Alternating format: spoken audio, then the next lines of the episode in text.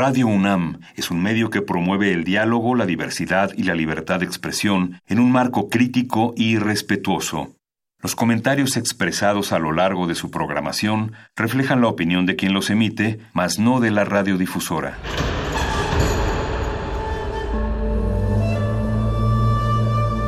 Un templo para la apreciación del ser mediante el sonido. mediante el sonido. Para nosotros. El sol sale durante la noche. Nuestros gritos llevan la mesura del silencio. Y el descontento está lleno de baile y risas. A todo, incluso a nosotros, nos resistimos. La universidad Ustedes y nosotros somos Resistencia modulada.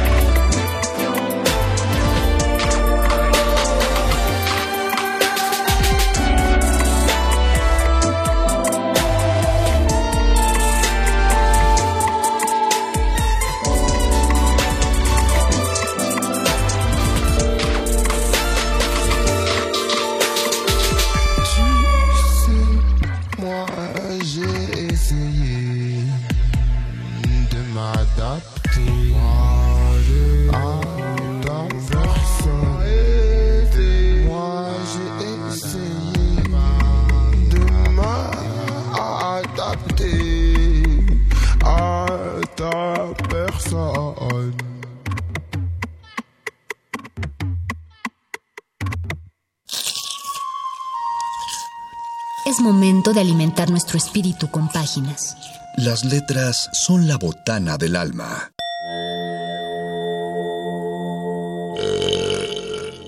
Recuerda la máxima. Los libros son como los tacos. Aún los malos son buenos. Muerde lenguas.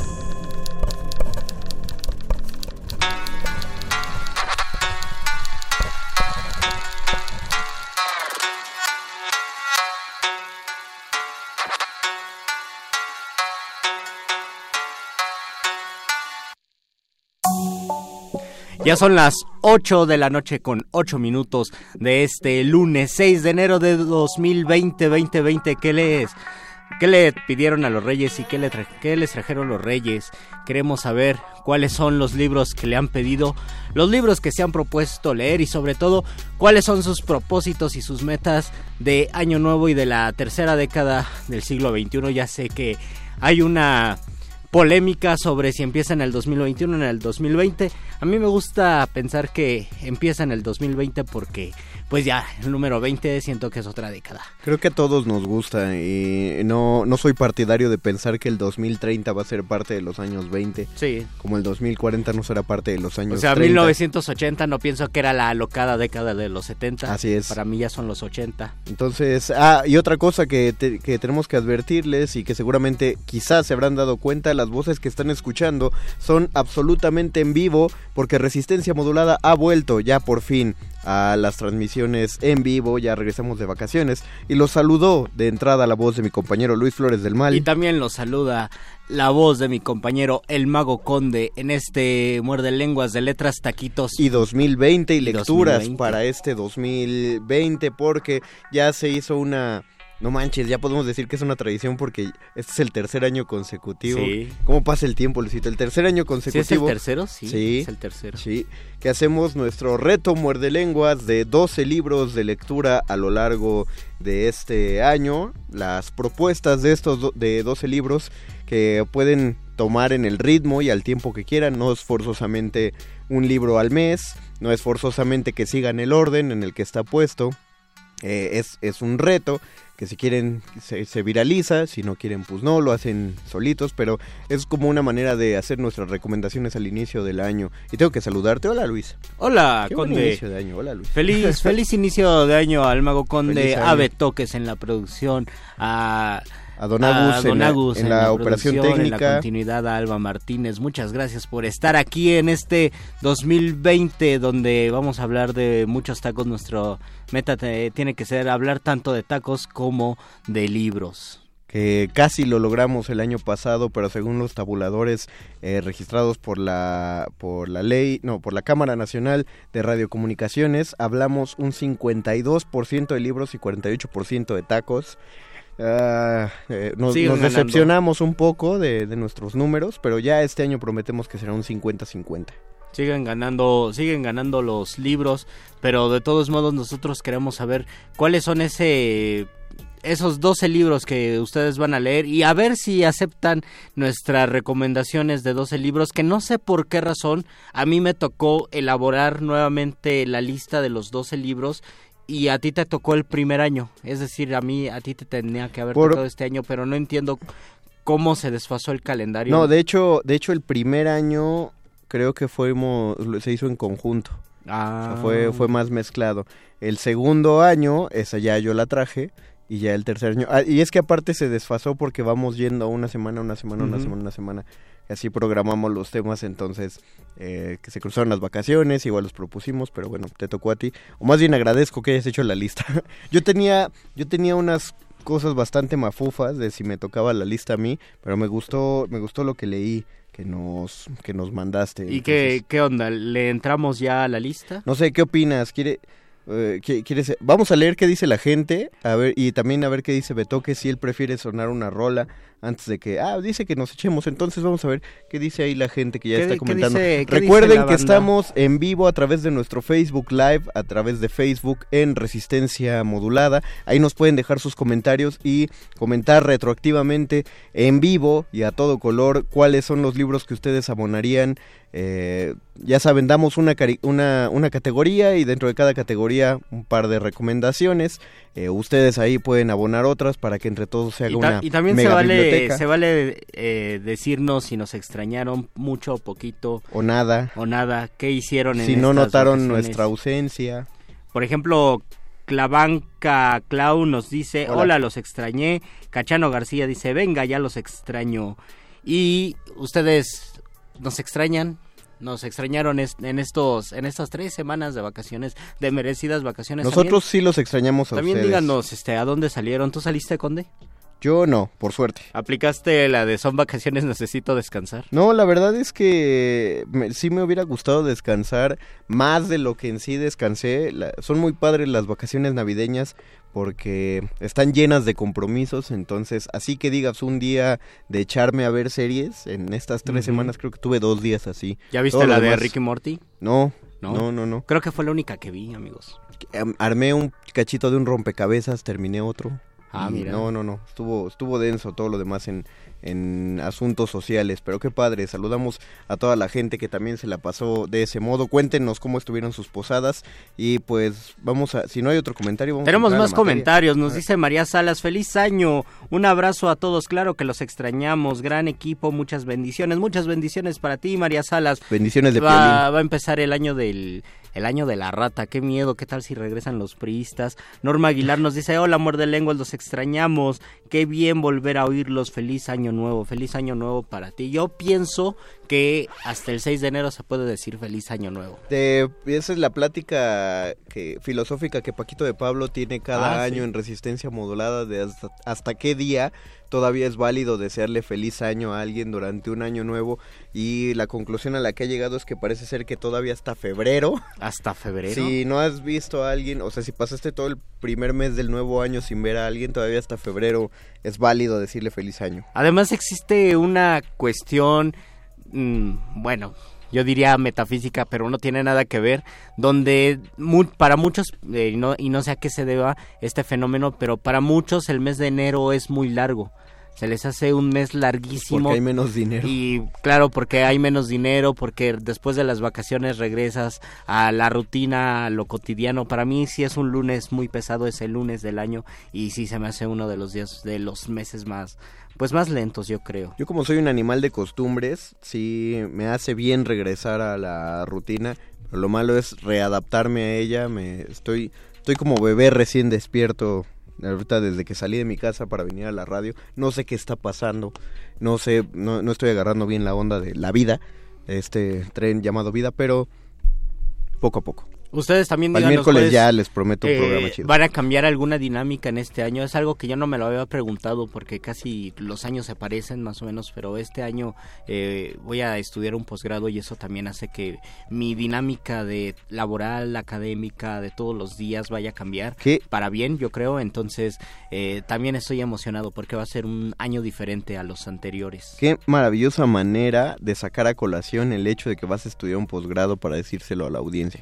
Sí, Eh, amigos, lo mi, mi recomendación, mi recomendación es que sigan estudiando, que le echen ganas a la vida. Si ustedes son de letras, por favor, no deban materias, porque sí es muy feo. Después ¿Verdad? de mucho tiempo, eh, yo de egresar y, y de titularme, miro hacia atrás y digo, tenía que haber aprovechado más este la carrera y tenía que haber eh, pues no reprobado materias es muy feo reprobar materias sobre todo porque uno a veces entra con esta dinámica del estudiante que lo piensa que piensa que lo sabe todo entonces eh, algunos maestros no te caen bien y porque no te caen bien eh, piensas que deben enseñar como tú crees que deben enseñar y en realidad pues uno tiene que aceptar y ver las visiones de muchísimos profesores compartas o no compartes esa visión Tenemos entonces el libro para enero, bueno, el, el reto para el libro de enero y es un libro de poesía escrito en el siglo XX, o sea, Un el siglo libro de pasado. poesía. Sí, sobre todo porque cada vez que nosotros pensamos en poesía y pensamos en poemas y pensamos en poetas, casi siempre pensamos en algunos poemas o en algún poeta, pero muy pocas veces pensamos en un libro de poesía. Y en el siglo XX ya comienzan a escribirse libros de poesía pensados como un conjunto, como un pequeño universo donde se va a plantear algo y donde se tiene que leer más o menos como una especie de novela. Esto eh, en los siglos pasados no existía. El autor moría, a veces era nunca era publicado y reunían sus poemas y por ahí iban apareciendo. Pero hasta en el hasta el siglo XX los libros de poesía ya se pensaban, se concebían como una publicación independiente donde cada, cada poema era el conjunto de un todo orgánico. Entonces, eh, pensando que en el siglo XX, que ya, que ya pasaron unos 20 años que terminó el siglo XX, ¿cuál sería ese libro de poesía que a ustedes les gustaría leer? ¿Tú ya tienes uno? Pues yo pienso que a mí me gustaría, yo compré eh, Tierra Baldía, que es un libro muy pequeño, pero en la edición de cátedra es una edición larguísima, larguísima, porque son, eh, son notas y notas y notas. Me gustaría leer ese de Tierra Baldía y también cuatro cuartetos y ese también en cátedra porque viene bilingüe. Entonces ya con con mis lecciones de Duolingo creo que puedo creo que puedo avanzar bien creo que puedo leerlo de una forma eh, menos que donde menos con menos obstáculos la puedo leer de una forma más fluida tanto en inglés como en, el, en español y además tengo unas grabaciones de no recuerdo qué actor que sale en El Señor de los Anillos y que lee de una manera excelente los cuatro cuartetos cuatro cuartetos es un libro que habla eh, o que está escrito en el contexto de la posguerra de la Segunda Guerra Mundial de T.S. Eliot del escritor estadounidense que luego se volvió eh, inglés es un es un libro de poesía bastante denso, bastante crudo y que a mí me ha interesado y que yo lo he leído un poco, pero nunca lo he leído eh, pensando, afrontando como si fuera un conjunto de poemas completo, así que este año pues me lo pienso dar.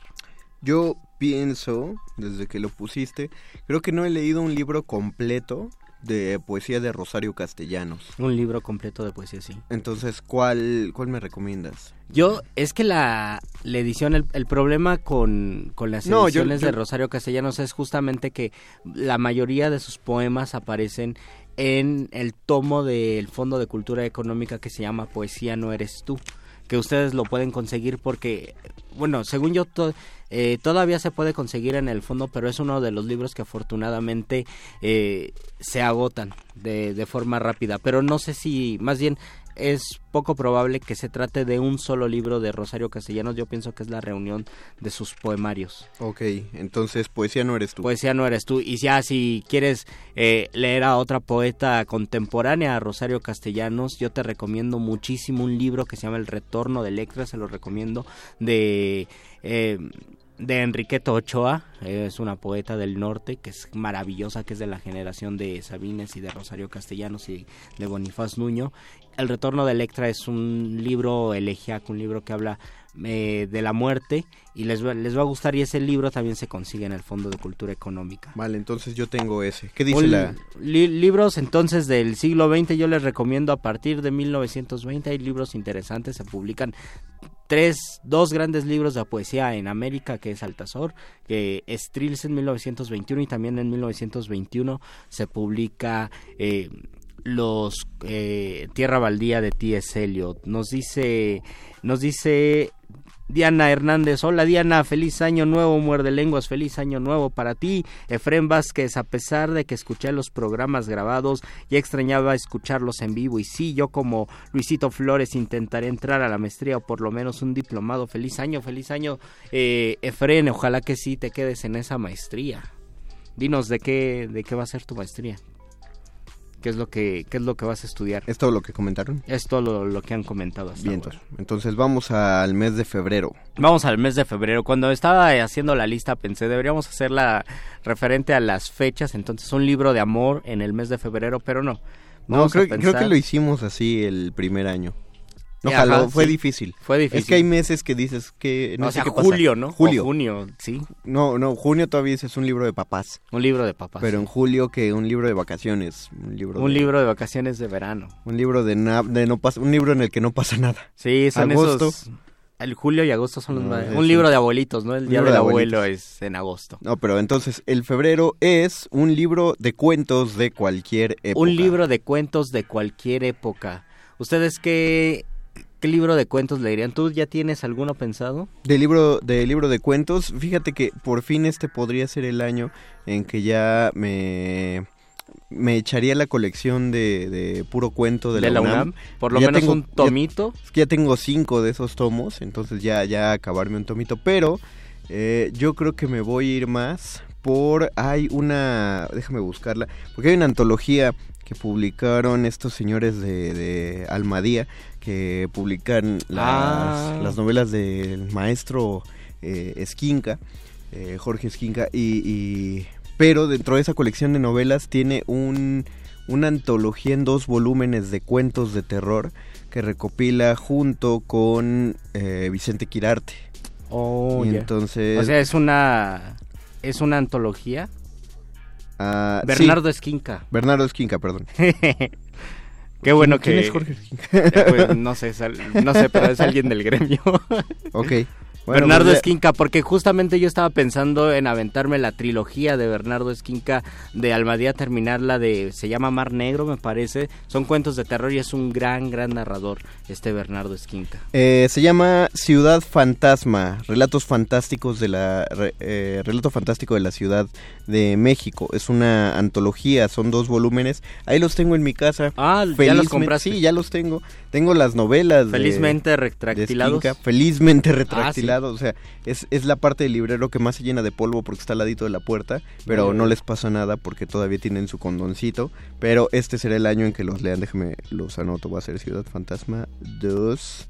eh, y el otro, y yo me acuerdo que había encontrado en un en una tienda de buitos eh, el- unos cuentos que tú de un autor que tú habías recomendado, un portugués, y encontré los dos volúmenes muy gruesos de, ah, tal vez de Rubén Fonseca. de Rubén Fonseca. así es. Ay, de verdad, yo, lo- Están- yo quiero comprar esos. sí, y son y creo creo recordar, sí son dos, dos gruesos. Sí, porque él, él es, él, yo creo que escribe tan, bueno, eh, en tamaño escribe, en narrativa escribe cuento y escribe novela. y Yo creo que los volúmenes de cuento y los de novela es más o menos igual, es decir, tiene la misma cantidad de cuentos y de novela y tanto como narrador de cuentos o de novela es muy muy bueno Rubén Fonseca. No sé si lo había si lo hiciste conscientemente, Luis, pero noten que e- este este reto de lectura parece uno de esos programas de ejercicios eh, para principiantes porque el, el arranque es, es despacio, es moderado. El primer libro es uno de poesía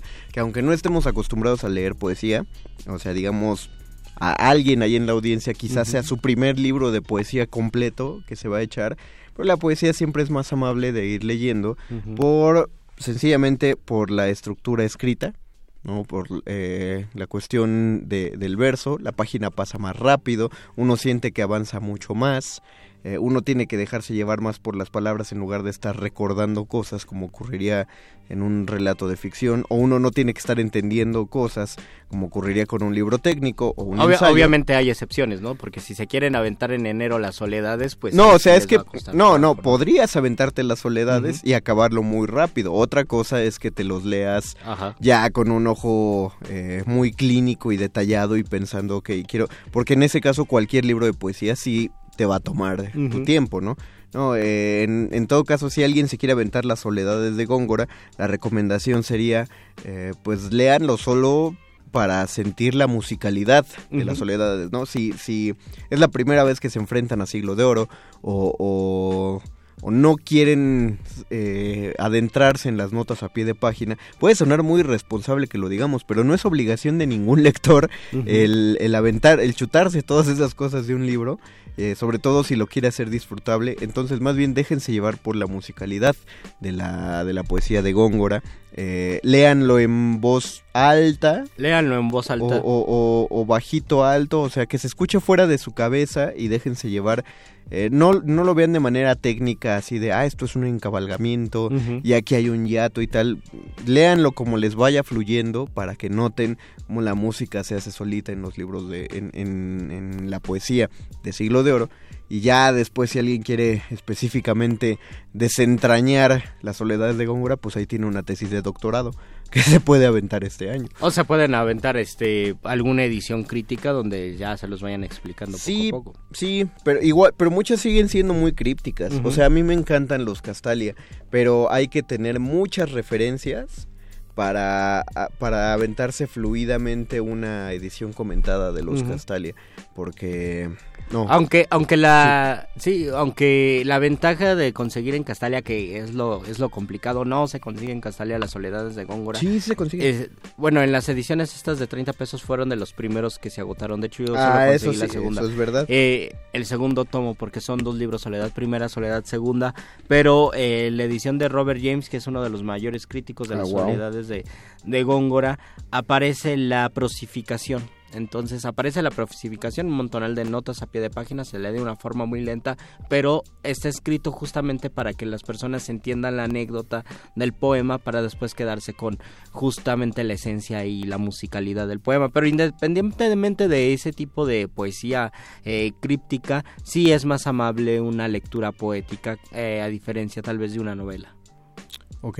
Por eso, pues sí, hay que empezar con... Y el segundo libro es un es eh, un libro de cuentos que siempre hemos dicho que o al menos a mí me parece y creo que Luisito ha estado de acuerdo en que cuando uno quiere eh, promover la lectura entre nuevos lectores empezar con un libro de cuentos es la cosa es de lo más sencillo porque los cuentos suelen ser relatos cortos lo que hace sentir a un lector nuevo que está avanzando rápidamente en ese libro y hay varias conclusiones a lo largo del libro, entonces uno es. es. más fácil sentir que, que estás progresando en la lectura, que es el primer titán a vencer cuando uno, uno empieza a desarrollar el hábito de hoy tengo que acabar este libro chonchote. No todos los libros de cuentos son, son chonchos, hay unos bastante delgaditos y asequibles.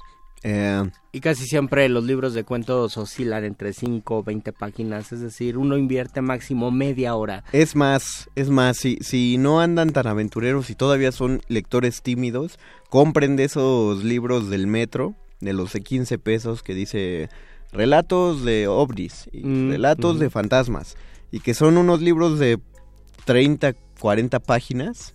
Traen seis relatos porque todos son cortísimos y ya con eso van a sentir que ya terminaron y los va a hacer saltar a otra cosa. Si quieren aventurarse a algo no de ese corte, pero también muy fluido, yo siempre recomiendo el orgasmógrafo de, de. Enrique Serna. Eh, son un cuentos más largos porque un libro medianamente grueso tiene solo cinco o seis relatos me parece. Son cuentos muy crueles. Ujú. Es una buena manera de, de adentrarse a, a ese tipo de Sí, literatura. pasa lo mismo con los de. José Revueltas, que son cuentos Ajá. largos y son cuentos más densos. Y, y bueno, pues así vamos empezando. Pero antes de, de- de llegar al mes de marzo, eh, nos informan en producción que sería amable con la audiencia hacer una, una La, pausita pri- musical. la primera música de Muerde Lenguas del año 2020. HH. Entonces vamos a escuchar una rolita y ahorita regresamos a este muerde lenguas de letras, taquitos. Y 2020.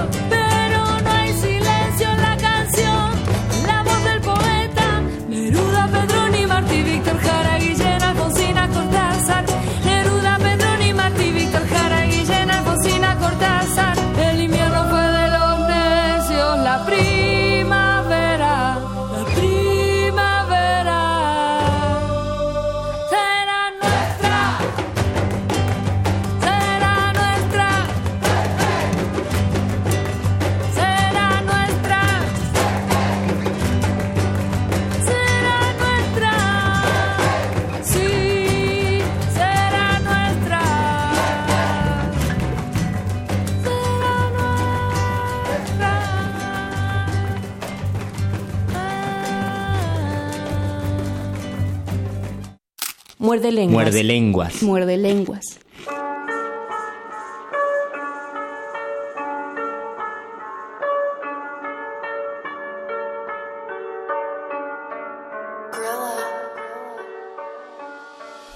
Ya regresamos al mes de marzo de 2020, no se asusten, pero No estamos asusten. hablando, estamos hablando de los libros que vamos a leer en este año, un libro por, por mes, así que en mes de enero un libro de poesía, el mes de febrero un libro de cuento. Yo pensé en los de Bernardo Esquinca, que le he tenido muchas ganas, que solo he leído eh, uno, uno de sus libros de la trilogía, pero me gustaría leer más. Entonces, pues, ese, esa es mi meta para el mes de febrero. Y nos dicen aquí, eh, Diana Elguera, hola muerde lenguas, ¿cómo están? Me da mucho gusto que ya regresaron con nuevos retos geniales. Mando un abrazo, gracias Diana. Un abrazo para ti, Diana. Fabs nos dice canasta de cuentos mexicanos como eh, su reto de febrero. Me gusta La canasta mucho. de cuentos mexicanos siempre es un, es un must en la lectura. Saludos. Y además es uno de esos libros que de repente aparecen en las casas, ¿no? Que siempre Están, están, en eh, las casas. sí, eh, es eh, como si los hubieran dado junto a los pollos rostizados para votar por Salinas. Aparecieron en la mayoría de los libreros de las casas. Y también nos dice Fabs Llamas, novela negra mexicana. Y yo justamente había pensado, ¿por qué no pusimos novela negra mexicana? Pero bueno, ya será reto del 2021. Ya, ya será para el otro año. Diana Elguena también nos dice, me gustaría leer poesía, pero no le entiendo muy bien. Quizá me puedan sugerir algo para Ah, mira. principiantes. Mira, mira, mira. Saludos. A mí cuando yo también era un muy mal lector de poesía, así que yo me tuve que guiar por la poesía que narrara algo, una- al- algo de poesía que me contara una, una historia. Eh, el romancero gitano Mm. es una buena manera de entrarle. Igual tiene cosas crípticas, pero sí te, sí te cuenta unas historias. Eh, no sé qué tanta trampa sería ah, leer teatro en verso para ver, eh, para tomarlo como por si lo poesía. p- medimos en los parámetros anteriores, diríamos que es lírica Pues es- es poesía- dramática, pues ¿no? poesía No, más bien dramática. poesía dramática, sí. Eh, y para que la, la obra en verso más fácil de leer es el Don Juan Tenorio de José Zorrilla. Es muy larga, porque son siete actos, unos 5.300 versos en comparación a 3.000 versos que suele tener, versos más, versos menos, que suele tener una obra. Pero eh, la cosa es que Zorrilla, al ya ser romántico, escribía con mucha más facilidad, con un lenguaje mucho más asequible que el, el lenguaje de los, de los autores de siglo de oro. Y pues finalmente es una historia, le vas a agarrar gusto al verso, te lo digo porque as- así me pasó a mí, le agarras gusto al verso, le agarras la onda a la cadencia eh, de lectura, a la, a la rima, que la rima no es necesariamente eh, una característica de la poesía, pero por ahí te vas, o jalando agua pa'l molino. Quiero preguntar, Luisito, ¿hay libros todavía de, so- de los sonetos nierobarrocos? Hay libros, no, no hay libros de los sonetos nierobarrocos Híjole. y, y qué mal porque yo también pensé ese sería un buen libro. Sí, para es que, es- es, que es un gran libro, porque dentro de todo, y, y- y no porque está aquí el muchacho, pero pues como, como son unos eh, libelos como picarescos, unos, unos versitos cómicos, no de, eso no implica que deja de ser poesía, están no solo en, un- en su estructura, sino... Lo hablaríamos en otro momento, pero pues como es el programa de Luis, no se puede. tiene, tiene, Pero sí es poesía, entonces... tiene como podría- un año que he dicho que se va a reeditar, se va a reeditar, no se ha reeditado, pero yo espero que este año, que no pase de este año A para ver, que sí se reedite. Otro libro de poesía que sea súper sencillo. Ah, mira, los de los de Neruda. A mí, Los justamente, 20 poemas de justamente Neruda. yo les recomendar- recomendaría los 20 poemas de amor eh, de Neruda, pero también deben pensar que es un Pablo Neruda y no es por denostar eh, su, su primer trabajo, pero es un Pablo Neruda que estaba iniciando y es un Pablo Neruda que tiene las ventajas de estar iniciando porque son poemas que escribió entre el más o menos entre los 17 y 20 años o hasta menos, entre los 17 y 19 años. Era un, poe- un poeta demasiado joven, pero también tal vez por esa juventud no tenía tantos prejuicios literarios o estéticos y también se había muchísima libertad en lo que escribía y es un libro que oscila entre el modernismo y la literatura contemporánea, entonces también es un libro que se puede leer eh, de manera eh, amable, que, que emociona y es yo creo que más bien es uno de los libros de poesía que más éxito han tenido en el siglo XX y a la fecha. Es de los pocos libros que se han seguido vendiendo y se han vendido como un bestseller. Yo se lo recomiendo mucho el de Neruda, pero si también quieren leer otras, otras po- otros poemarios de Neruda, están los 100 sonetos de amor, que son que justamente son sonetos, pero no tienen no rima. tienen entonces, rima, ni siquiera tienen métrica, muchos Así, son de 12 al- ajá, algunos más bien combina la métrica, algunos son de 11, otros son de 14, otros tienen eh, diferentes propuestas métricas, pero eh, uno de los rasgos es que no tienen rima, pero es uno de los grandes libros de, de Neruda. Digo, no, no, Ujú. e- ese no lo había recomendado porque son 100. Son 100. No, es- o sea, pero sí se lee, Sí, sí, sí se se lee lee. de forma leve, porque si son 100 por 14 versos, son 1400 versos, pues no es mucho, ¿no? ah, pero no son 20 poemas. No, pero no El- son el- 20 el- poemas. El, título espanta. No, además tienes razón, lo- los 20 poemas son los recomendables por la facilidad. Es un Neruda casi Y venidero. por la, ajá, y por la facilidad también de conseguirlos. Y por la facilidad de conseguirlo. Están en, en cualquier librería de viejo o de nuevo. Entonces, ¿quién, ¿quién no avisó? ¿Quién dijo que tenía dificultad? Está Elguera, Diana Elguera. Diana dijo. Elguera. Sí, yo también. Nos pasa muy seguido, Diana. Eh, ¿qué, qué, qué Nos hay? dice Ikel Breyer, hola, muerde lenguas. Eh, de Neruda me gusta Barcarola. Hay un poema de Neruda que se llama Barcarola que es en homenaje a, un, a una canción que estaba de moda en los años 30 que se llamaba Barcarola. Y es un poema bastante azotado porque dice, si solamente me tocaras el corazón, si solo pusieras tus dientes en mi corazón. Y es un...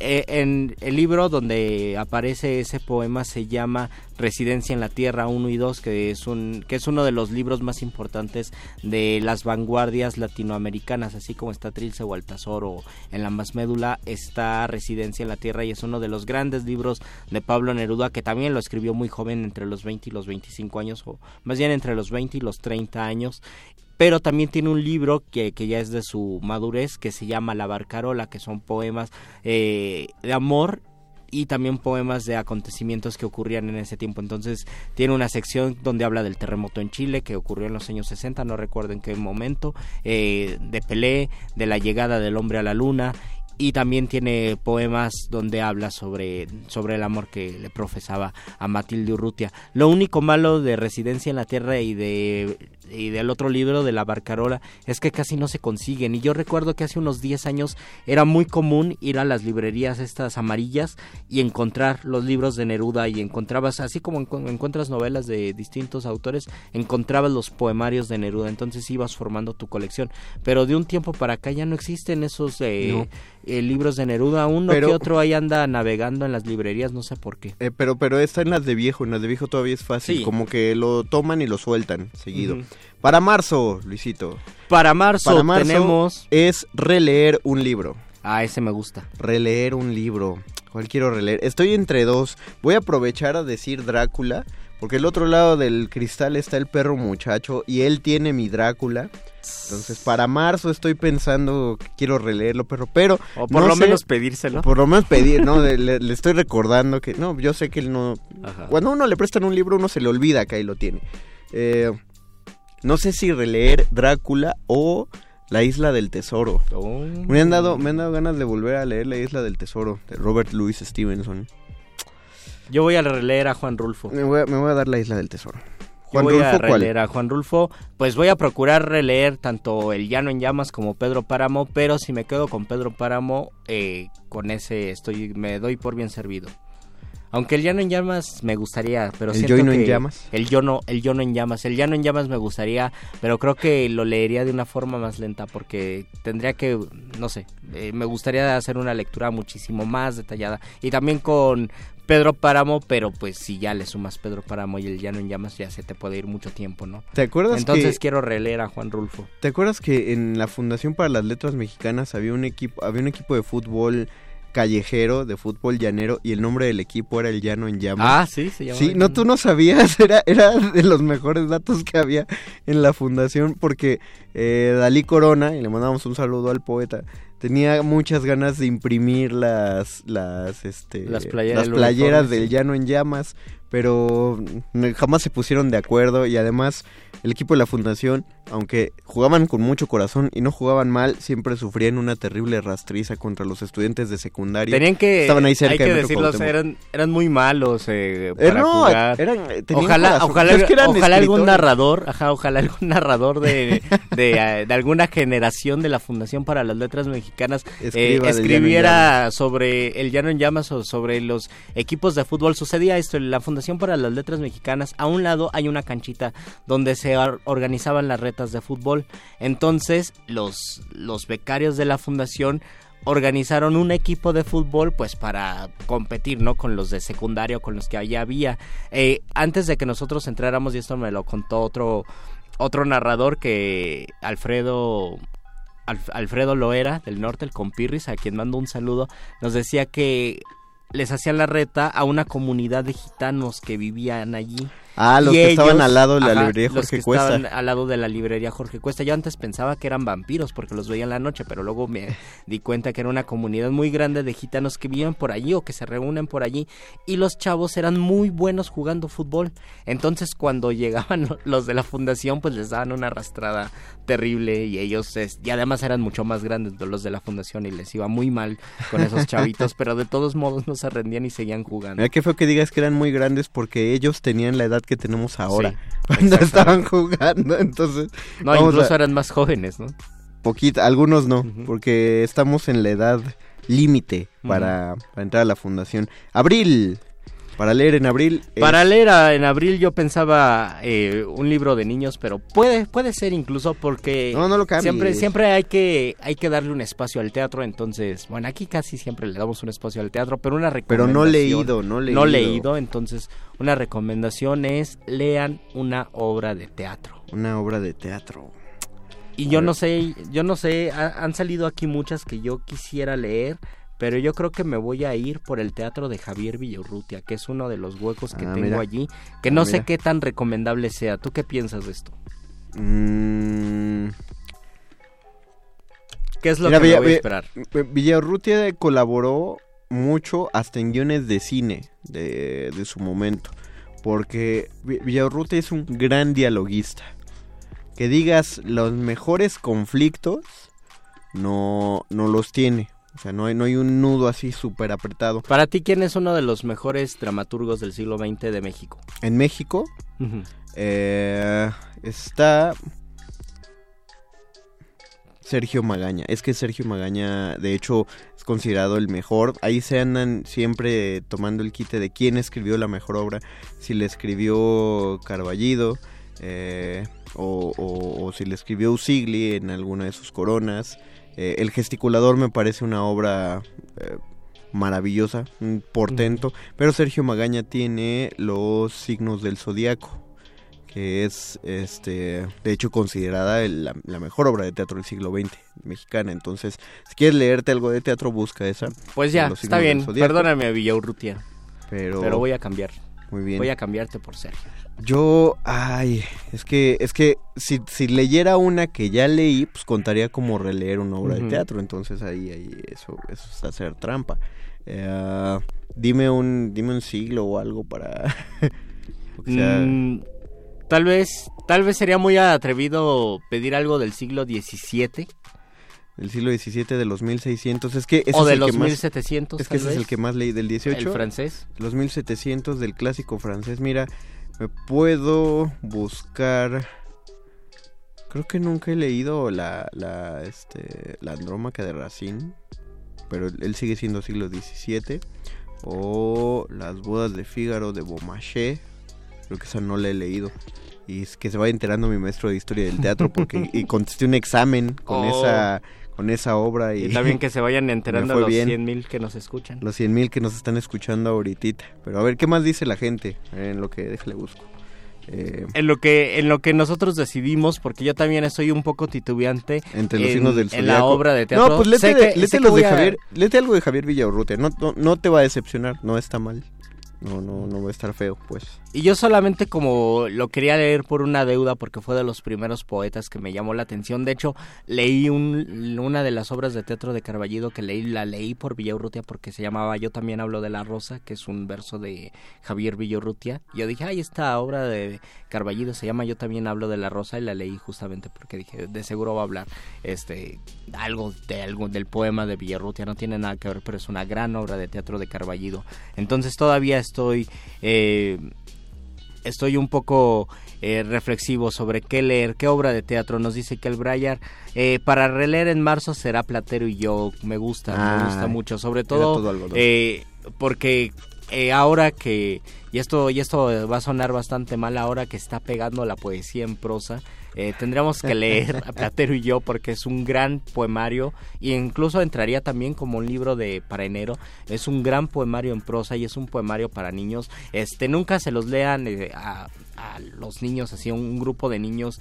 eh, de buenas a primera porque sí los pueden hacer llorar porque es un libro bastante trágico al final. Eh, pero es un libro de poesía y de hecho es un libro completamente descriptivo. Casi no hay un desarrollo eh, anecdótico. Es decir si ustedes lo quieren leer como ay la historia de un niño y su burro que vive en el campo pues es bastante aburrido no parece que no ocurre nada. Es un niño y su burro y ya. Parece hasta una una película eh, un cine de arte cine de autor bastante bien hecho pero donde la anécdota parece que está en un segundo plano pero si lo leemos desde una óptica eh, poética les va a gustar muchísimo porque es un libro con muchísima poesía. De hecho, a mí me gusta más la poesía de en prosa de Platero y yo que muchos de los poemas que he leído y que he releído de Juan Ramón Jiménez. Eh, quiero, quiero hacer el paréntesis. Ya encontré, bueno, no sé qué obra, pero sí sé de quién, porque tengo que agradecer a Silvia, a Silvia Cruz y a Ivonne Morán, de aquí de eh, que hacen Escaparate 961 y Hocus Pocus, porque me regalaron el año pasado un libro que es todo el teatro de Jorge Ibargüengoitia. Oh. Entonces, y, y está enorme ahí. Entonces voy a agarrar una obra de las de Ibargüengoitia y esa va a ser la que voy a leer en abril. ¿Cómo, ¿Cuánto escribió Ibargüengoitia de Pues mira, el libro es así. Son Está haciendo un grosor de 10 de centímetros. como de Conde, para los que 15, nos como escuchan. 15, o sea, es un libro de esos incómodos de, Oh, ya. de, de agarrar, pero de papel muy suavecito, entonces de esos que te Híjole. sacan de onda porque dices, este libro se ve bien pesado y no lo está, pero para abrir las páginas, pero de ese, ese, ese. ese Eso es para el mes de abril, ¿verdad? Eso es abril. Nos dice Diana Hernández releer Hijos de nuestro barrio de Naguib Mahfouz. Yo no he leído, yo no yo no conozco el autor, Diana. No, ni el, ni el libro. Y Rodolfo, pero dinos de qué de qué va Rodolfo Salinas. Saludos Rodolfo, Hola, saludos Rodolfo. muerde lenguas para releer 1984 de Orwell. Eso se me hace un gran libro para releer. Ah, qué miedo para leerlo este año. Sí, no, este, por ejemplo, yo no releería nunca, o por lo menos ahora yo no releería Un Mundo Feliz. Tal vez en No, unos sí. 10 años lo releería. Yo sí. Le daré una oportunidad. Releería las memorias de Adriano, por ejemplo, que no tiene nada que ver, pero me acordé y, Y sí, lo, re- sí lo releería. No sé si lo releería, ese sí me costó trabajo. Pero también es un libro bastante denso donde No, la buenísimo. anécdota es comple es se, se hace lenta y sobre todo en la posmodernidad que todo se va que queremos que todo sea inmediato y sea rápido cuando nos encontramos con un libro que va a pasos elegantes pero despacitos nos cuesta de repente trabajo pero sí es un buen libro para releer eso es para el mes, bueno, lo de releer en marzo, una obra de teatro en abril, vámonos con mayo, ¿Qué dice Mayito? un, un libro escrito por tu mamá. No, un ¿Qué? libro escrito en el siglo XIX.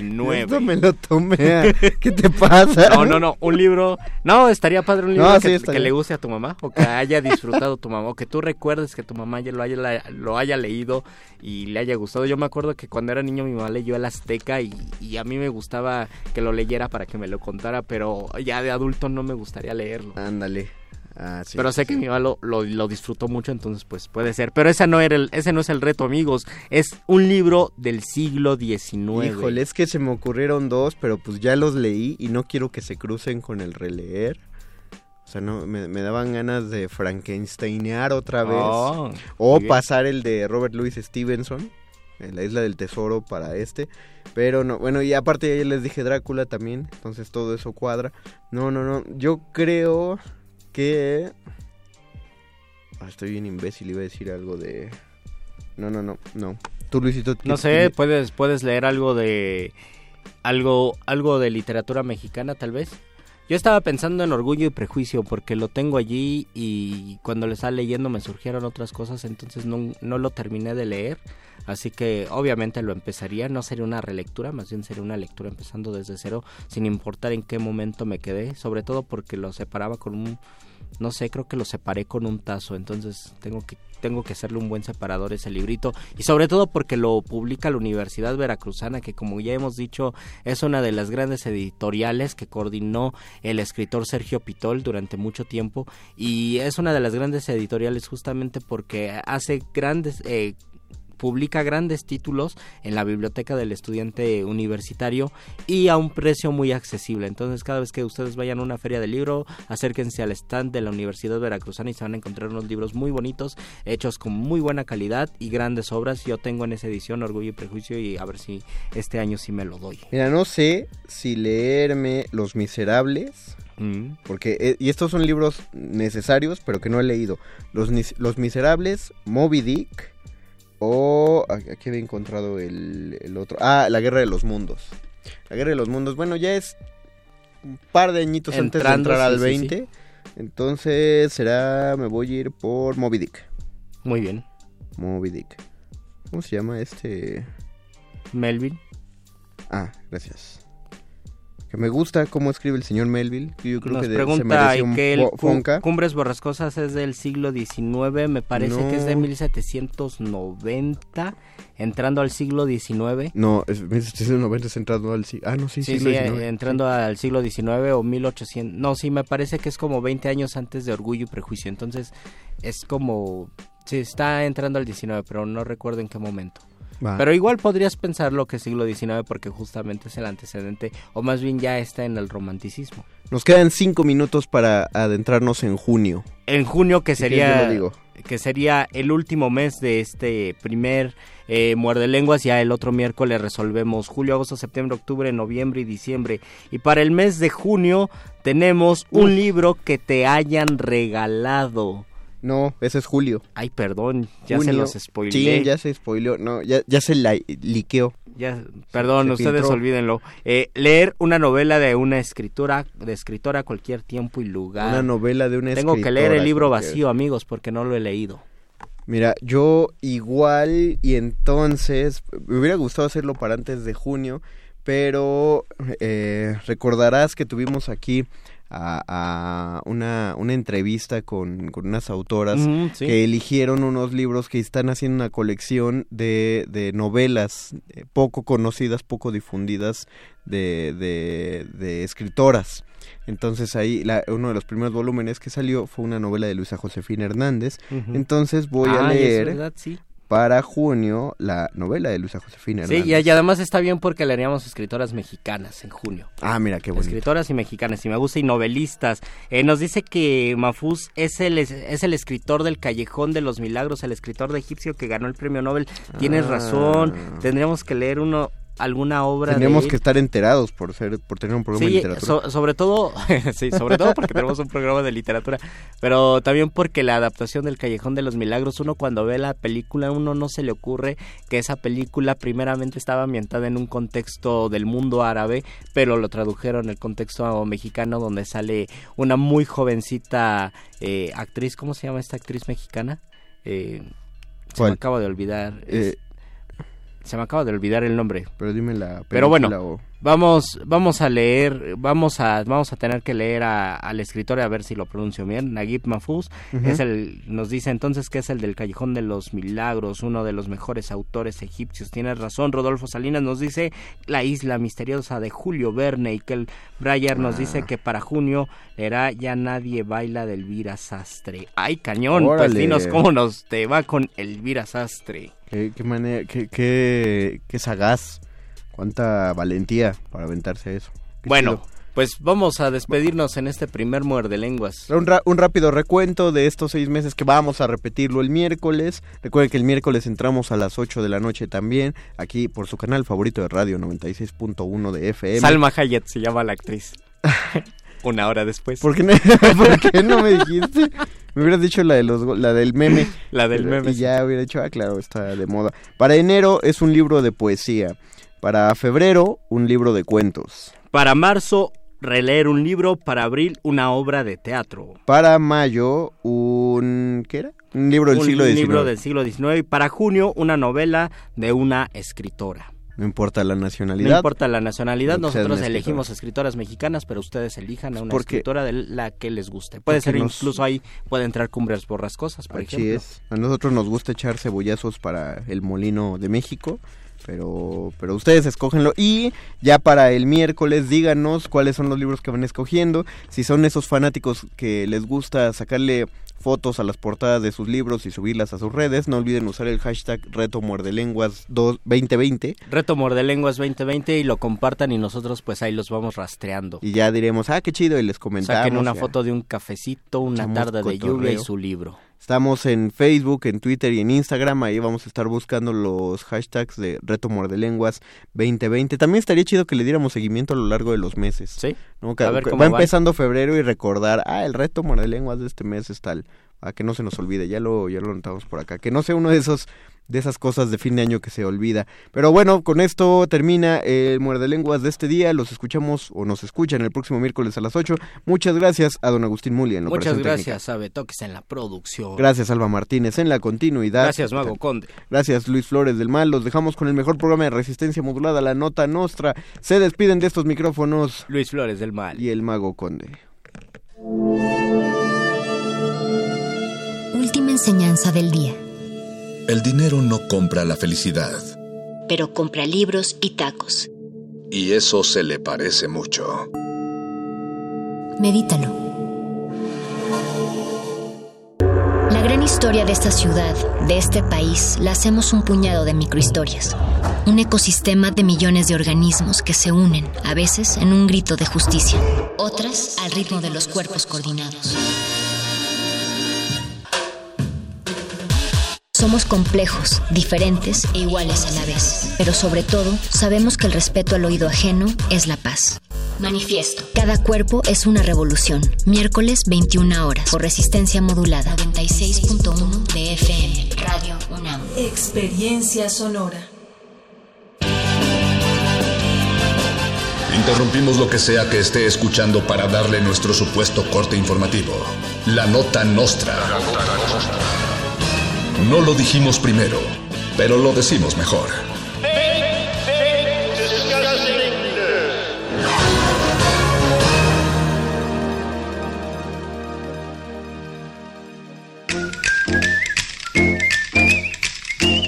Bienvenidos al único noticiario que parte la rosca, la nota nostra. Millennials descubren los periódicos impresos ante escasez inminente de bolsas de plástico. La nueva y necesaria iniciativa del gobierno de prohibir las bolsas de plástico en comercios ha derivado en un nuevo auge de compra de prensa de papel. Los millennials están descubriendo que es posible forrar el bote de basura con papel periódico, entre otros usos como usarlo de cucurucho para ir a la recaudería. La creciente venta de periódicos no ha generado, sin embargo, más gente informada. Niños de 30 años que siguen viviendo con sus papás reciben a los Reyes Magos. Por disposición oficial, todos los niños de más de 30 años que sigan viviendo con sus papás recibirán regalo en esta Semana de Reyes. Entre los regalos que podrían recibir los chiquitines se encontraría un disco de OV7 y unos boletos para el Vive Latino. Niños de 30 años que ya se hayan independiciado de sus papás recibirán a los Reyes Magos. Por disposición oficial, todos los niños de más de 30 años que ya se hayan salido de la casa de sus papás recibirán regalo esta semana de Reyes. Entre los regalos que podrían recibir los chiquitines se encontraría una batería de cocina o un mes de renta gratis. Miles de mexicanos y mexicanas vuelven a sus actividades laborales habituales este 6 de enero con sendas infecciones en las vías respiratorias e infecciones estomacales por tremendo empacho navideño. Luis Flores del Mal es víctima de esto y tiene toda la información. Ya me aprieta el pantalón y reviento los botones, así que no te emociones si me aflojo el cinturón. No es que esté de querendón cuando a la cama me acerco, tampoco es que sea terco por acostarme a tu lado, tan solo me he recostado porque tengo mal del puerco.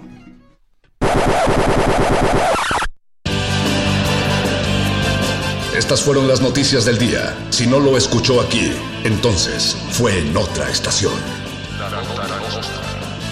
¡Maldito aparato! ¡Sé más gracioso!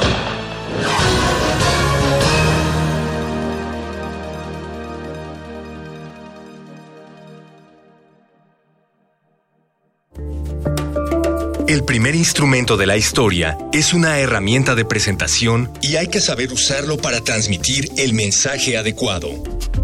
Radio UNAM te invita a conocer los matices de tu voz y aplicarlos al discurso de tu preferencia en el taller Voz, tu voz. Taller práctico para locución, lectura e interpretación de textos literarios, impartido por Elena de Aro. Martes y jueves del 4 al 28 de febrero del 2020. De las 18 a las 21 horas en las instalaciones de Radio UNAM. Adolfo Prieto 133, Colonia del Valle, cerca del Metrobús Amores. Informes e inscripciones al 5623-3272. Si conoces tu cuerpo, conoces tu voz. Si conoces tu voz, te harás conocer. Radio UNAM, experiencia sonora. Manuel Felgueres, Trayectorias. En el marco de los festejos por sus 90 años de vida, se crea una exposición monográfica que resalta la importancia del artista en el desarrollo del arte contemporáneo en México. Pasando por tres etapas claves de su creación artística, se logra establecer una relación entre su pintura, escultura y una evidente inclinación por la innovación formal y técnica. técnica. Museo Universitario Arte Contemporáneo, MUAC. En Ciudad Universitaria, del 7 de diciembre de 2019 al 10 de mayo de 2020.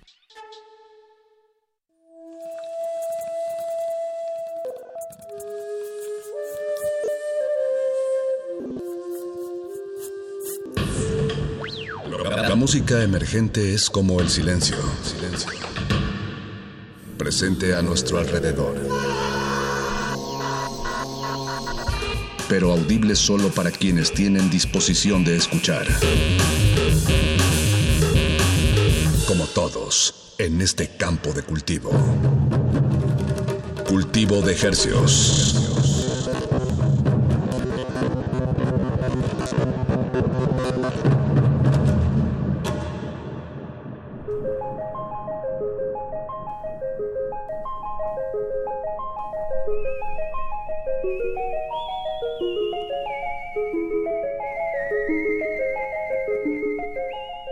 Organismos audiosensibles y radioceptibles inmersos en las ondas hercianas. Bienvenidos a otra emisión de Cultivo de Hercios. El invernadero musical de resistencia modulada que se atomiza y transmite en esta nueva década, a pesar de lo que algunas personas digan La opinen.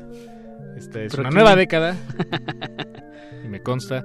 Y que estamos transmitiendo a través del 96.1 de FM Radio UNAM, la salvajemente cultural. XEUN, la salvajemente cultural, transmitiendo en vivo aquí desde la colonia del Valle y llegamos eh, hasta sus oídos a través del 96.1 de FM y al mundo entero a través de nuestro portal www.resistenciamodulada.com.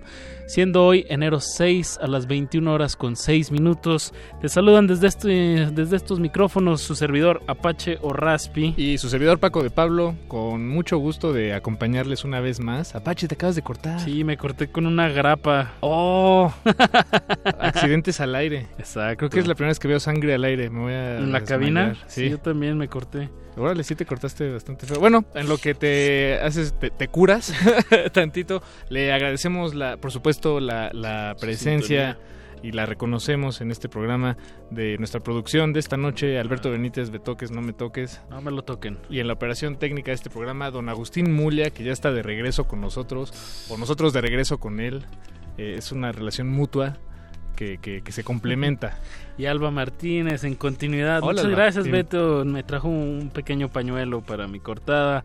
Pero bueno, así es la radio universitaria, la radio en vivo. Es salvaje, es hay sangre, lágrimas. ¿Qué más Sudor. hay? Sudor, Sobre mugre. todo cuando no prenden el aire acondicionado.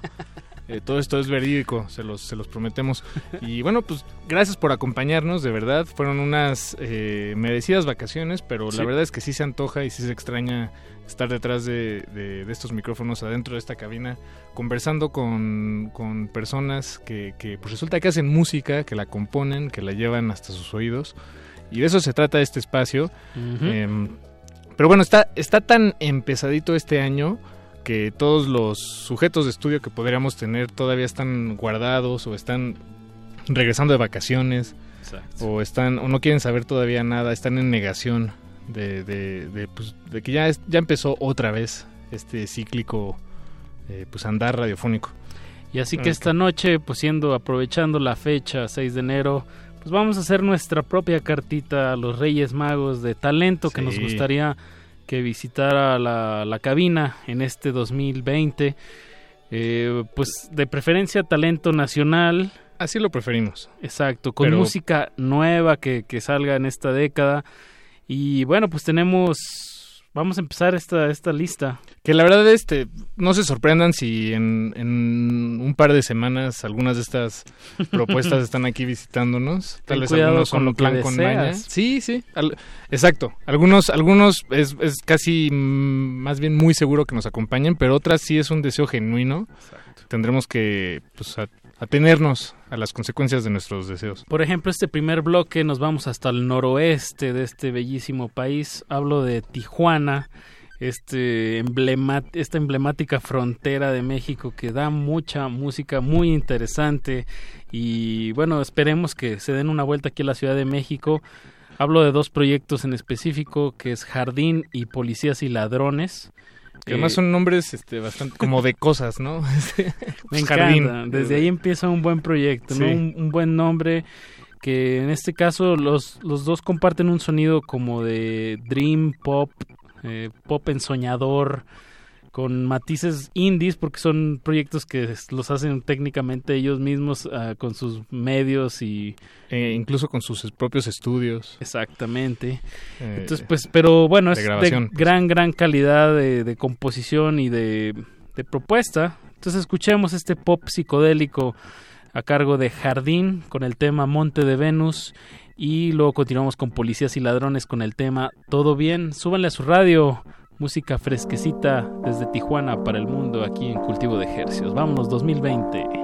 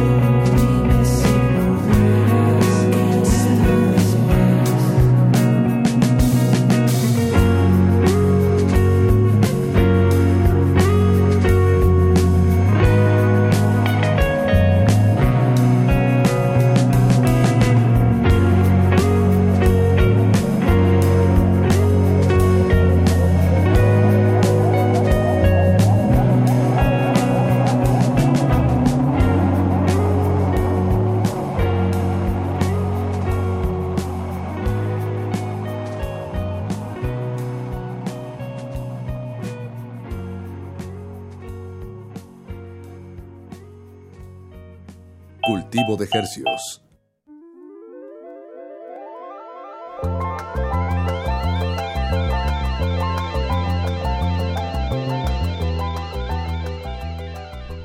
Pop ensoñador, el que acabamos de escuchar a cargo de Policías y Ladrones con el tema Todo Bien y antes de eso escuchamos a Jardín con el tema Monte de Venus, eh, bandas de Tijuana, Así es. que esperemos eh, estén dándose la vuelta este año, este 2020 aquí a la Ciudad de México y que estén sonando y que podamos platicar con ellos aquí en esta cabina. Parece que, no, no quiero comprometerlos al aire, pero parece que Jardín, la, la banda, tendrá unas fechas en abril aquí en la Ciudad de México. Entonces es probable, Apache, es probable que, que los tengamos por acá. Esta emisión es la nuestra cartita a los Reyes Magos de que venga todo ese talento mexicano y que lo puedan apreciar aquí a través de las frecuencias de Radio UNAM. Eh, seguimos con otro bloque en el noroeste de este país, eh, un poquito hacia unas tres horas de Tijuana hacia, hacia el este está Mexicali, uno de los lugares más cálidos de, como el, calor más extremo de México, los climas más extremos. eh, Mexicali. Y de ahí es el productor Polo, Polo Vega. eh, que se hace, que como productor musical se hace llamar Trillones. Como psicólogo probablemente Polo Vega Ajá. y como memero Trillones MX. Claro. Es un gran memero, eh, es decir, comparte, comparte una cantidad de memes en, en su Instagram que, que- que Una me ráfaga, rebasa. ráfaga de memes, me, a decir, ¿no? Sí. Entonces, ahí Trillones. es- trillones, ahí, asómense, vale la pena. Ya ha estado con nosotros Polo, pero ojalá Hace se rato, pueda ¿eh? dar. Sí, ya fue hace unos dos, hace tres ya- años. Yo creo que unos tres años, Apache. Pero le ha ido muy bien, sigue produciendo mucha música y en esta ocasión, Eh. el año pasado hizo una colaboración con Mar- Mari Chang. Mari Chan. Mari Chan, eh, en un tono un poco más trap, reggaetón. Eh, entonces, pues queremos... Como ritmos, ritmos urbanos, ¿no? Ah, como, como le, le pondría Mix. Up. Eh, nada más, también hay, hay que mencionarlo, Apache. eh, Trillones, bueno, Polo Vega estuvo cerrando el año pasado con una presentación en vivo ahí en la Estela de Luz. Claro. eh, completamente gratis. Estábamos de Eh, vacaciones y no probablemente aquí lo hubiéramos tenido en la Sí, cabina. caray, sí. Acabábamos de salir de vacaciones, además. Exacto. Pero bueno, estuvo muy bien, valió, valió toda la pena. Eh, las- la, la luz que se proyecta la estela de luz estaba sincronizada con su música, entonces fue un espectáculo ahí eh, buenazo, buenazo, Bien. buenazo. Eso, y vamos a juntar el tema de Trillones con Mari Chan, eh, con, con María Daniela y su sonido láser. Un clásico ya de, de esta ciudad. Claro. Que pues María Daniela y su sonido láser no se fueron, eh, definitivamente solo se, se dieron un tiempo, pero ya están de, de regreso, están produciendo nuevos temas. Eh, van a tocar en vivo en febrero ahí en el Plaza Condesa. Eh, ahorita les doy bien la, la- la fecha, digo, pues sí, estamos dando la... Pero bueno, este, este, insisto, es nuestra cartita a Santa Claus. Digo, no, No, a Santa Claus no. a los Reyes Magos. Además sospecho que Santa Claus no existe, ¿eh? Ah, bueno, pues, a ver si Sospecho. que... Que como diría el meme, ¿no? ¿Cómo, cómo dice el Son las mamás. No. Eh, pues esperemos poderlos tener aquí en cabina, María Daniela y, y su sonido láser. El tema que vamos a sonar de ellos es Beam Laden. Bin Laden. Como rayo. Un ¿no? rayo. Y de Laden. Trillones, el tema se llama Ninja Way. Pues música, maestro, súbanle a su radio.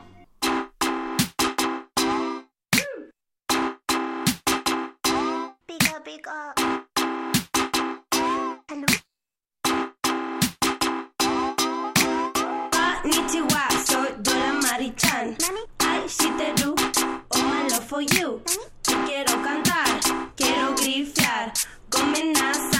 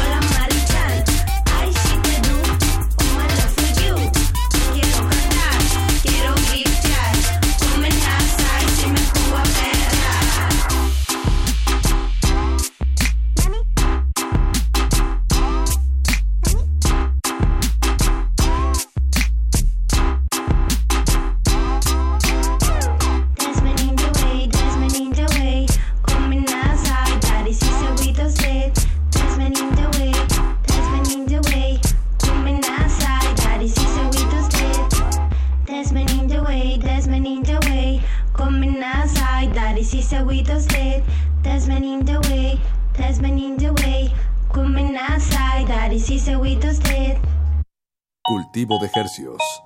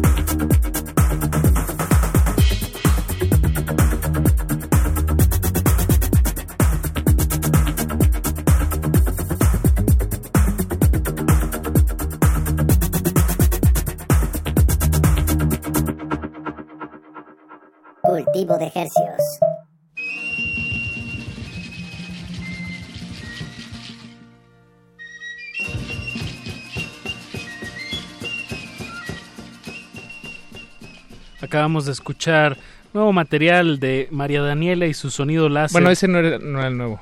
Eh, digo, pero es algo reciente, ¿no? Ah, no. ¿De qué año es esto? es que lo último que sacó María Daniela y su sonido láser fue una reversión o un cover, ah, a la canción de Bailando. De, bailando, bailando. Exacto. De, de Paradiso. Paradiso. Ajá.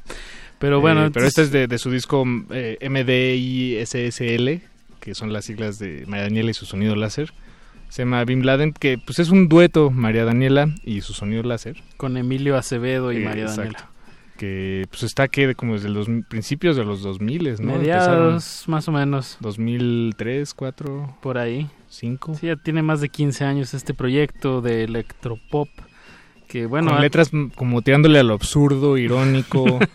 Eh, también el, el- el ritmo es muy muy atrevido en ese sentido. ¿no? Bueno, el ritmo y la, la producción como irónica, juguetona. Me gusta lo que dijiste. Sí tiene un absurdo ahí. Creo Eh, que eh. refleja muy bien esa los mediados de los 2000 y qué bueno que siguen haciendo Sí. música. Yo lo más probable es que los tengamos por acá más pronto que tarde. Este, pero bueno, no quiero salar esa entrevista tampoco. Le y aprovecho este momento para saludar a Pablo Extinto, que ya se está reportando, ya se nos hacía raro. Justo lo comentábamos fuera del aire. Oye, ¿dónde, ¿por qué no nos Pablo. ha escrito? Pero es que no se había conectado a esta frecuencia. Se conectó ya en plena en pleno Bin Laden.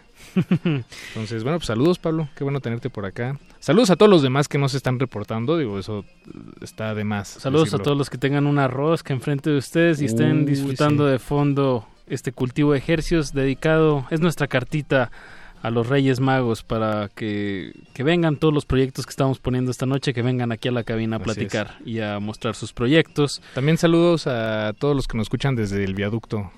Eh, ¿Por qué el viaducto? ¿Nada más? Pues es que yo creo que sí ha de haber alguien ahí escuchándonos ahorita. De, El viaducto. de noroeste, de, est- de oeste a este, ¿no? Sí, bueno, depende de... Sí, pero sí. O sea, yo creo que Ahorita está más saturado. hay alguien ahí, sí, por ahí. Saludos, persona. Exacto. Este, pues en este, en este espíritu de, de, de cartita de Santa Claus, queremos De los Reyes Magos. de- perdón, de los Reyes Magos, queremos compartirles esta canción que llegó a nosotros a través de, pues, pues nos la mandó por mail esta persona, se llama Andrex Montenegro. Sospechamos que es español, no nos dio muchos datos en realidad.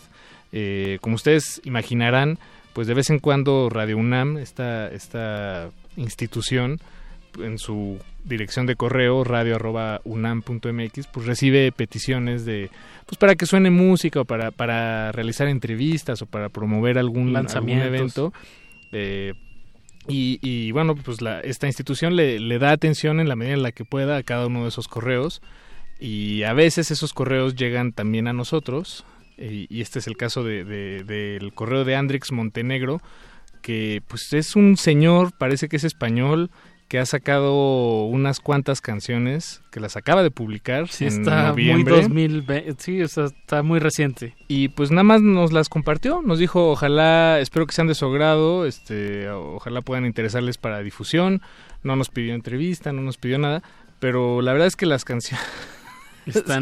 Está increíble la canción. Nos, nos vamos a comprometer a que se haga un éxito de la siguiente canción, que sea un hit. Eh, los invitamos a que la visiten, por supuesto, en, el- en su canal de YouTube. Vamos a hacer esto vi- viral, tan viral como podamos. Montenegro. El, el tema se llama llama Montenegro. ¿Qué dijo el Grandfather? Súbanle, de verdad vale mucho la pena este tema.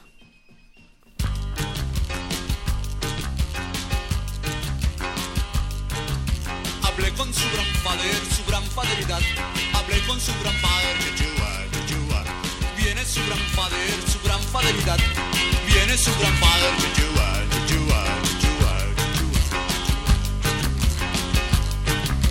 ¿Qué quiere el gran padre, su gran faderidad? ¿Qué quiere el gran padre, Yeshua, Yeshua? ¿Qué dijo el gran padre, su gran faderidad? ¿Qué dijo el gran padre? ¿Dónde está el gran padre, su gran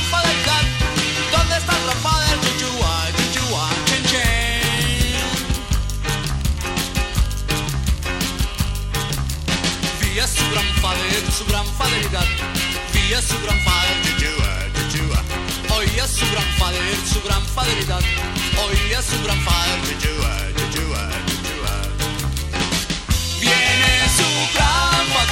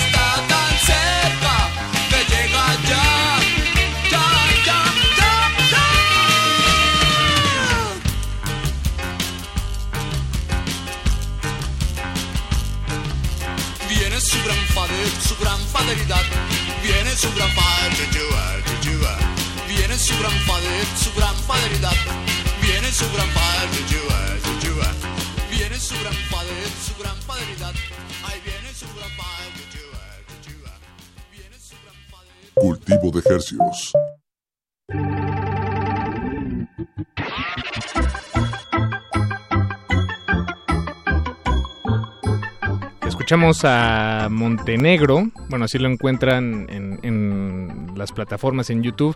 Su nombre completo es Andrex Montenegro. El tema se llama ¿Qué dijo el Grandfather? Y su gran faderidad. Sí, su Grandfatheridad. Y pues es un, no sé, yo, yo creo que esta canción la vamos a convertir en un clásico Apache. Vamos a, bueno, si a ustedes les gustó y quieren escucharla otra vez, por favor háganoslo saber. Eh, eso nos ayuda.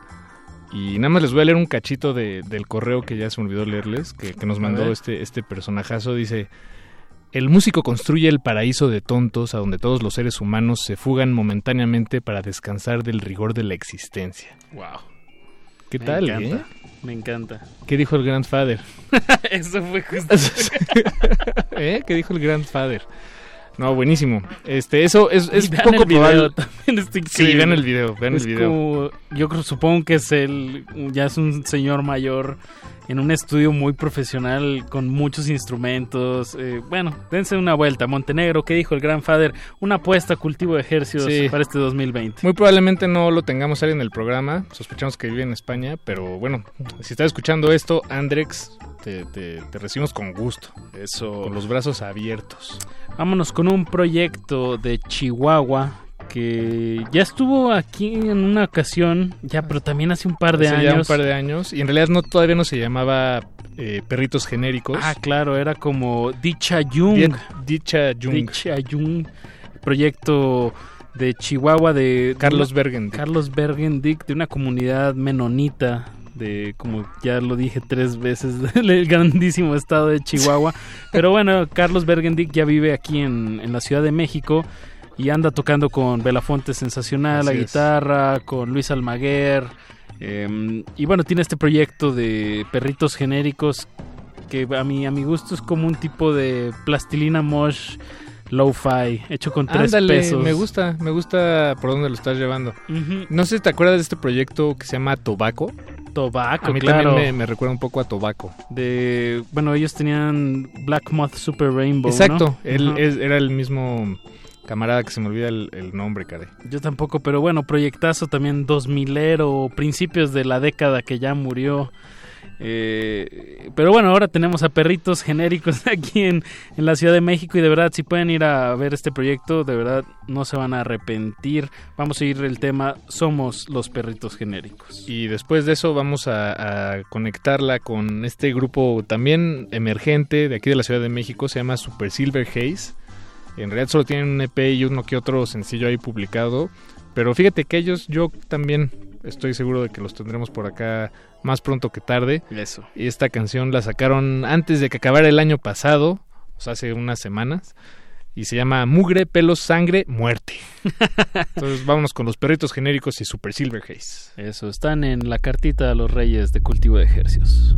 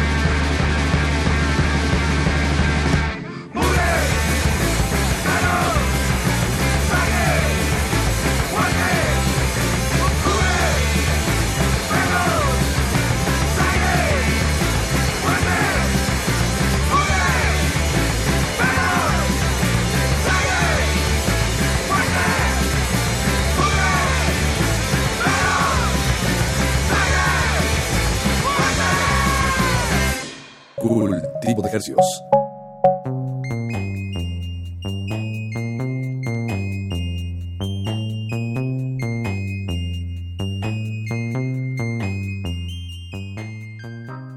Mugre, pelos, sangre, muerte. Es el tema que acabamos de escuchar de Super Silver Haze. Y antes de eso escuchamos a los perritos genéricos con el tema Somos los perritos genéricos. y ya tenemos. ¿Cómo se llama, Beto, este, el músico? Thomas Feck. Ah, de Tobacco, el que de. Tobacco y. y- Eh, super.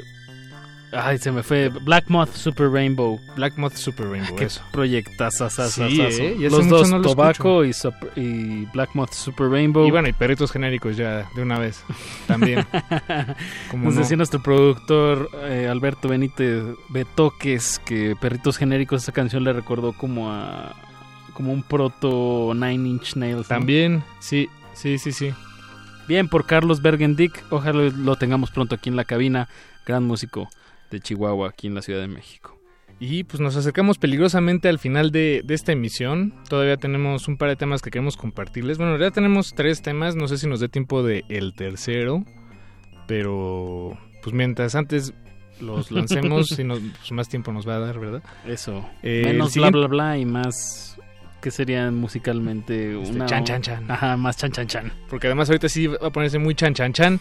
Vamos a escuchar este a Sunset Images, un proyecto de Samuel Osorio, un dueto de guitarra y batería que en realidad él, él es Sunset Images y, y él toca el dije guitarra, pero en realidad toca guitarra, Guitarra y, y bajo, bajo. él al mismo bueno al mismo tiempo, pero ahí se las arregla en y vivo. ahorita andaba tocando con el baterista, con Alan 7 octavos de, de Fomi y de la, la Bar- toca también con la Barranca. Bueno, es un, un proyecto muy muy interesante, Sunset Images, que los vamos a tener próximamente aquí en la cabina. Sí, van a, este, pues van a sacar eh, música nueva y probablemente la estemos aquí estrenando antes que, que en las plataformas y que en internet y en todas partes, aquí en la vieja radio de confianza. Exacto. Estaremos pl- pl- platicando con, con Samuel. Y bueno, pues esa, en lo que nos llegan esos nuevos temas que está por publicar, vamos a escuchar lo último que sacó el año pasado, que se llama Good Luck Young Man. Eso. Eh, pues sí, un tema ya más centrado a las distorsiones y, Ya. a- y al, y al- pues sí, a la música pesadita, un poco Y en, más es- pesada. en esa sonoridad que dices Paco con distorsioncita, pues pega perfecto con el Shirota. Eh, les- siempre le, bueno, han venido una o dos veces. Dos ¿no? veces, Aquí dos a veces. cabina. Sí. Pero bueno, siguen sacando música. Si siguen sacando música, siguen siendo muy bienvenidos aquí a este espacio. Y de verdad, eh, Digo, si no sacan también, pero pero de preferencia. Pero, pues de preferencia sáquenla. Nosotros aquí con gusto la- le, le damos su airecito. Que además el año pasado fue un gran año para el Shirota. Este... Justo bromeábamos de que eran el grupo del momento, ¿no? El grupo de rock Sí. del momento y de verdad, de alguna manera sí lo fueron. Eh, tuvieron tocadas muy importantes en el Festival Normal. Y se fueron de gira por Estados Unidos y Europa. Eh. Cambiaron de, de baterista. En fin, fue un, fue un año muy agitado, pues, para ellos. También hicieron la sesión en vivo para KXP. Eh, sí, muy padre. Ahí en los estudios Panoram lo pueden ver todo en su canal de YouTube. Y de verdad, un grupo eh, que de verdad trae una bandera y da una esperanza al rock mexicano. Qué bonita forma de ponerlo, Apache. Sí. Me gusta Sí. que así escuches a El. Me gusta que también esta emisión de, de la cartita a los reyes pues está terminando un tanto rockera. eh, que bueno, ya sabemos que estamos inundados por otras modas, de otros ritmos que, que, no tratamos, que tampoco despreciamos en este espacio, pero más bien nos enfocamos en, en cosas que están emergiendo y que necesitan que también le pongamos esa atención porque tienen mucha calidad y porque reflejan muy bien también el presente, la situación actual que vivimos todos. Entonces escuchemos Sunset Images con Good Like Good Luck Young Men y el Chirota con Más de una vez. Súbanle a su radio y vienen los guitarrazos.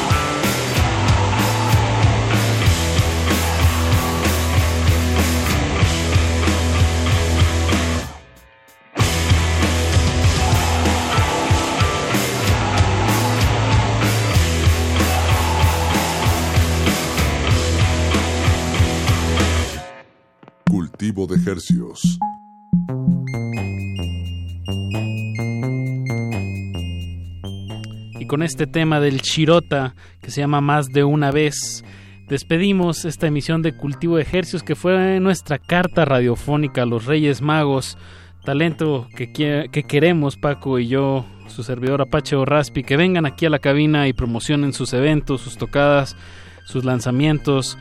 Eh, si quieren... pues, Querer es poder, Apache. Querer es poder y aquí ya lo estamos invocando a través del 96.1 de FM. Si quieren saber toda esta lista que hicimos el día de hoy, nuestra cartita, pues lo pueden checar en nuestras historias de Instagram, arroba Rmodulada. Ahí pusimos todos los temas, todas las bandas que estuvieron sonando en esta hora de cultivo de ejercicios. Así es, y bueno, y si no, no le hace al Instagram, pues escríbanos eh, en donde usted más prefiera, en cualquier red social o, en- o por correo, y pues ahí le, le pasamos la lista de canciones, como no. Eh, ha llegado el momento de terminar esta emisión de Cultivo de Ejercicio, nos escuchamos el jueves a las 9 de la noche. Y los dejamos con Playlisto, que esta noche estará sonando el disco de Brian Eno, publicado en 1978, de nombre Ambient 1, Mus- Music for Airports, música para aeropuertos. Eh, si usted está regresando al aeropuerto y está sintonizando esta frecuencia, pues le dedicamos esta, esta hora de música ambiental. Este es considerado el primer disco consciente, eh, De es decir, hecho con, con esa conciencia de, de la música ambiental. Eh, pues sí, para tranquilizarnos un poquito en este regreso a clases. Don Agustín Mulia, Alberto Benítez, eh, Alba Martínez, muchas gracias por su eh, participación en esta emisión. Nos despedimos. Apache, gracias. Paquito, bye.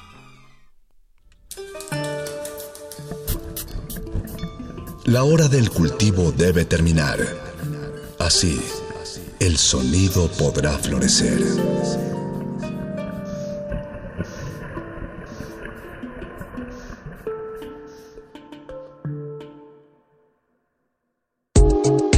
La psicología observa al ser humano, sus escenarios y comprende su diversidad. Adentrémonos en ella. Juntos hagamos conciencia, psicología y sociedad. Cuarta temporada. Un programa de análisis y reflexión con Berenice Camacho y los doctores Mariana Gutiérrez Lara, Jorge Álvarez Martínez y Laura Ramos Langurén. Todos los lunes a las 18 horas por el 96.1 de FM y su retransmisión los jueves a las 16 horas por el 860 de AM. O si lo prefieres, escucha el podcast en radiopodcast.unam.mx. Radio UNAM, Experiencia Sonora. Contra la influenza, durante la temporada invernal, abrígate. Lleva a vacunar a niñas y niños de 6 meses a 5 años, personas mayores de 60 y mujeres embarazadas. Recuerda, la vacuna es gratuita y se aplica en cualquier unidad de salud. Por tu bienestar y el de tu familia, vacúnate. Secretaría de Salud. Gobierno de México. Este programa es público, ajeno a cualquier partido político. Queda prohibido su uso para fines distintos a los establecidos en el programa.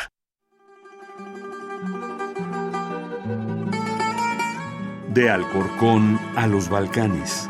De Cabo Verde a la India. Se parte de este viaje por la música del mundo. Mundofonías. Una expedición de Araceli Zigane y Juan Antonio Vázquez. Sábados a las 18 horas por el 96.1 de FM. Radio UNAM. Experiencia sonora.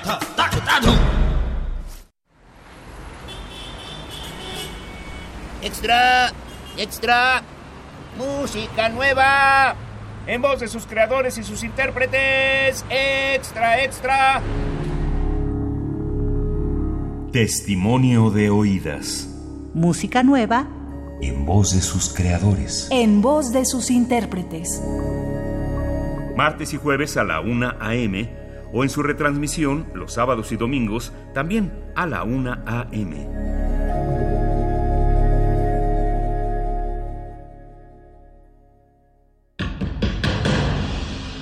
Como dijo el sabio Playlist Zoo, el viaje de las mil canciones empieza siempre con la primera reproducción.